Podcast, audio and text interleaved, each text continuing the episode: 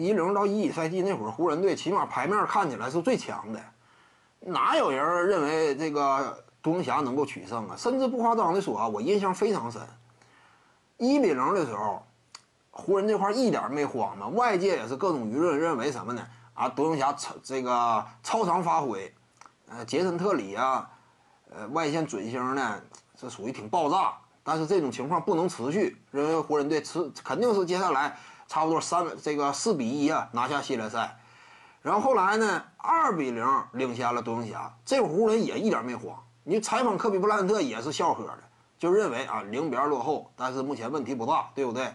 呃，我们一时之间呢没有找到真正的比赛状态，接下来会越打越好。结果零比三落后了，但你看那会儿零比三落后啊。这就非常意外嘛！就当时整个外界舆论甚至认为什么零比三落后的湖人，一旦说这支球队真正说捏合起来重视比赛了，早晚翻盘。就零比三落后，外界都普遍认为什么湖人队一定能够取胜。科比布兰特当时也是信心呐，出现了那一丁点晃动嘛，但还是感觉对面就诺维斯基一个老大嘛，对不对？就这样的，我们湖人队牌面这么整齐，又是卫冕冠军。还是有信心，就是认为零比三落后还是能拿下。当时外界呢，就媒体评评论呢，那会儿也不是说一边倒，就认为啊，独行侠呀肯定能够取胜，也是认为什么湖人队起码差不多能有一半概率吧，还能够翻过来。结果最后就零比四了，零比四就当时出现一个梗嘛，什么梗？湖人队五比四翻盘嘛，就零比四被拿下了，就非常意外，没有想到嘛。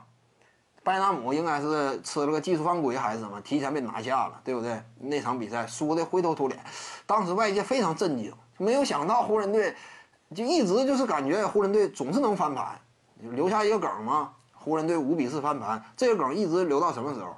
留到这个二零一六年，当时詹姆斯率领的骑士呢一比三落后，然后那会儿外界就调侃嘛说啊，放心，不要着急，骑士队最终能够五比四拿下比赛。最终那会儿是调侃嘛？调侃詹姆斯，看来你没戏了。结果詹姆斯真做到了，是没是五比四拿下，四比三拿下的嘛？